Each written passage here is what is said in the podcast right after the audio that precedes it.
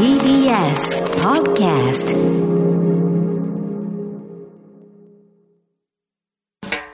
発信型ニュースプロジェク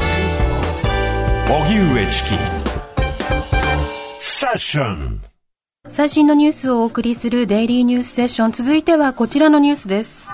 西村大臣 GoTo イート再開。難しい。一方大手飲食チェーンが東京の時短命令は違法と提訴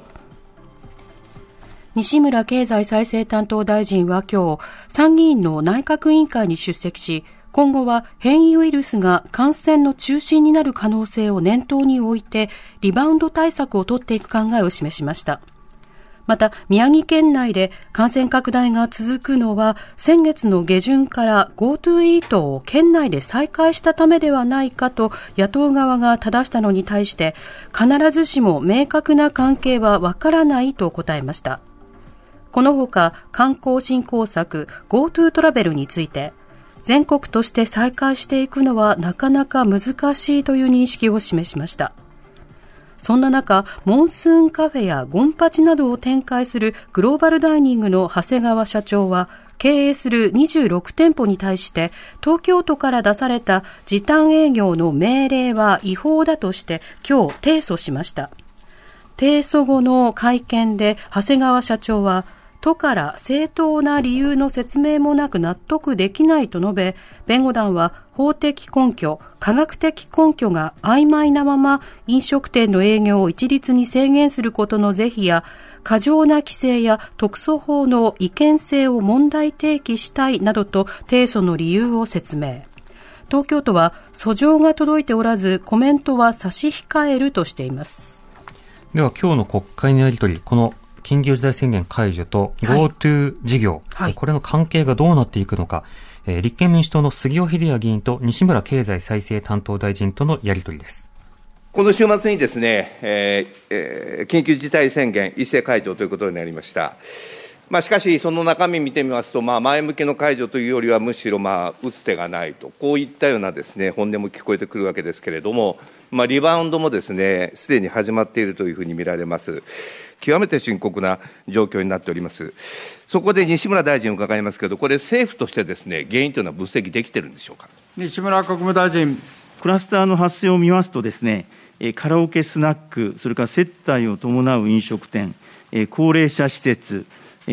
れから自衛隊の基地、刑務所、拘置所ですね、こういったところで出てますので、えー、こういった今、分析を重ねているところで、えー、あります。いずれにしても、おいわゆるあの仙台市がですね、宮城県全体のうちの感染者の、まあ、7割ぐらいを占めてますので、え仙台市の中心部、まあ、国分町を中心とした、えー、ところにですね、えかなり焦点を当てて、時短などを今週半ばから行う予定というふうに承知をしております。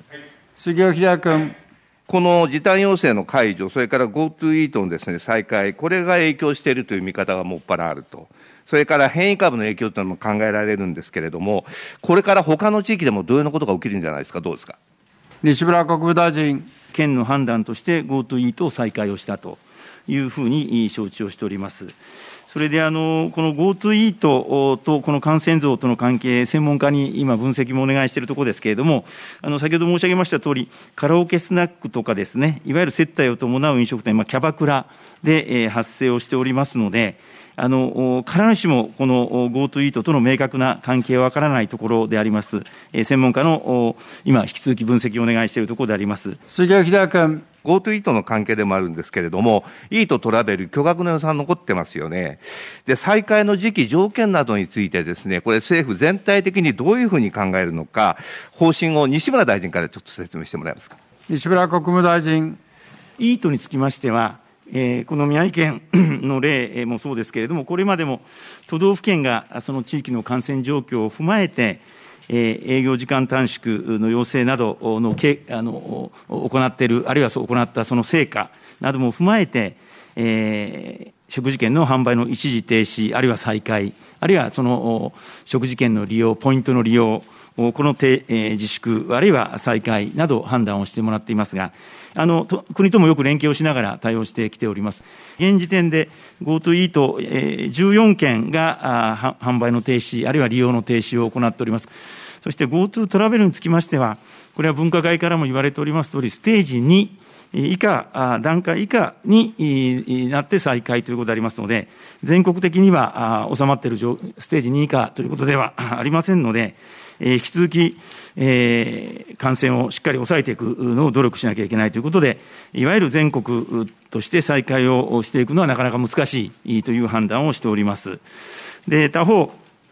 えー地方創生臨時交付金で1兆円を配分しまして、これを活用して約20件、20の県がですね、独自に県内の観光、県民に県内の観光施設を利用してもらう。はい。えー、立憲民主党、杉尾秀哉議員と、えー、西村経済再生担当大臣とのやり取りを聞いていただきました。はい、まず、緊急事態宣言解除、これを受けて、では GoTo 事業をどうするつもりなのかということを聞いてるわけですよね。はい、で、GoTo を、えー、県の判断として再開をした宮城県の方が、様々なその感染拡大しているように見えるけど、この関係はどうなんですか？ということを問ったところ、いや、感染している店が必ずしも GoTo イートの対象になっているか否かということが微妙な判断なので、えー、明確な関係はわからない。だから今分析をしてますよという、まあそうした回答だったわけですね。えー、でもその GoTo 事業全国としてはどうするのかという点に関しては、あの、イートに関しては自治体判断で、で、トラベルなどに関しては、あの、全国で再開するのは難しいというような答えだったんですね。うんうん、ただこれは注意が必要で、その、いわゆる全国で再開するのは難しいというフレーズを、全国で始めませんというふうに捉えるのか、全国では始めませんと捉えるかで意味は変わると思うんです。そうですね。全国で再開しませんというのは、要は GoTo トラベルはしばらくやめますということなんですけど、全国では再開しませんというふうに解釈をするならば、前回やったようにその東京は除外して他のところでは再開しますというような格好にもなり得るので、このあたりの意味というものはまた変わってくるところでしょうね。で、どうもそのコロナ関連のその議論、国会での議論というものを見ると、まあ、今までの対策というものに対して、さらにプラスいくつかどういったものをやっていくのか、でもなんとかワクチンが行き渡るまで時間稼ぎだよねというような、そうしたような雰囲気も感じるわけですけれども、ただ、あの、他の国を、の動きを見ていても、ワクチン接種が直ちに、あの、短期的な感染抑制にこう、つながるとは、まあ、限らないわけですよね。うん、そしてワクチンが行き届くには、まあ、それなりの時間がかかると。いうことにもなるわけです。そして、あの、ワクチンが行き届いた上に、その水際作戦だけでは不十分で、その後その変異ウイルスなどが入ってきた場合などにおいては、今よりよりスピードが上がって感染が広がるということも当然考えられるわけですね。無症状感染者の方の補足の体制なども整えなくてはいけないという状況になるわけです。で、あの、これはちょっとあの、感染抑制とダイレクトにつながらないように見えるかもしれませんが、はい、割とその、今、知り合いの研究者とかね、あの、けあの、いろんな方がいらっしゃるんですけど、それぞれの分野ごとに今コロナの影響などこう、調査したりしてるんですよね。うん、例えば貧困調査とコロナとか、はい、あるいはその、まあ、家族関係の変化とコロナとか、あるいはその心理的なストレスとコロナとか、あとは学校教育とかとコロナとか、それぞれの分野で、ああの分野で、はい、新型コロナのその感染拡大などに対するその影響がどう出てるのかということが分析をされているわけですよ。えー、で、あの、先ほど来、その西村大臣の方から、今分析中っていう話がいろいろあって、それ GoTo 事業と、それからその感染拡大の心理的な影響とか感染間接的な影響などについて、まあ、直ちに答えが出せないよっていう、まあ、そうしたような状況が続いている。うん、で、一方でその研究者の方から、いやでも、あの、心理的な影響はあるよとか、あの、なかなかそうは言えないかもねという、いろんなレポートが出てきたりしていますよね。うん、だとするならば、あの、こういったそのダイレクトにそのワクチンとか医療に、えー、直接関わらないような諸分野においても、そのコロナ関連の研究事業に対して、その短期的に、あの、多くの予算を注いでですね、あの、コロナ関連の知見をとにかく今出してくださいということをオーダーするなど、まだまだできることというのはあると思うんです。うん、それから例えばその、まあ、ココアなどの、その行動監視アプリとか、あの、その後の保守、運用、メンテナンスがうまくいってないという話も繰り返されていますけれども、結局その情報ツールを使った様々な感染抑制というのをどうするのかというようなことについても、まあ、議論が不十分なままということになってるんですよね。またあの、感染状況を把握するための、例えばモニタリングと、それから PCR 検査の、まあ、確保というものがずっと議論されているわけだけれども、ただそれが、えっと、どれぐらいのキャパシティを目標としてやってるのかということが見えない。その都度その都度、いや、キャパシティを増やしますということは言ってるわけだけれども、どの程度備えれば、感染拡大のフェーズになった時にも対応可能な状況だと見ているのか、病床確保の数がどれぐらいで、今、政策達成率がどれぐらいなのかっていう、ロードマップの方が示されないという状況もあるんですよね。そのあたりに、やはりその政策のネジを巻くというか、より政策推進のための議論が必要となってくる。しかしながらその推進の議論のまあ、前面に立つべき総理が例えば会見など含めて何が不十分な論点なのかということを、例えば記者であるとか、あるいは様々なところから吸い上げるという作業が、まあ、これもまた不十分のように思えるので、そのあたりもしっかりと追求をしていくということも変わらず必要なのかなと思います。TBS Radio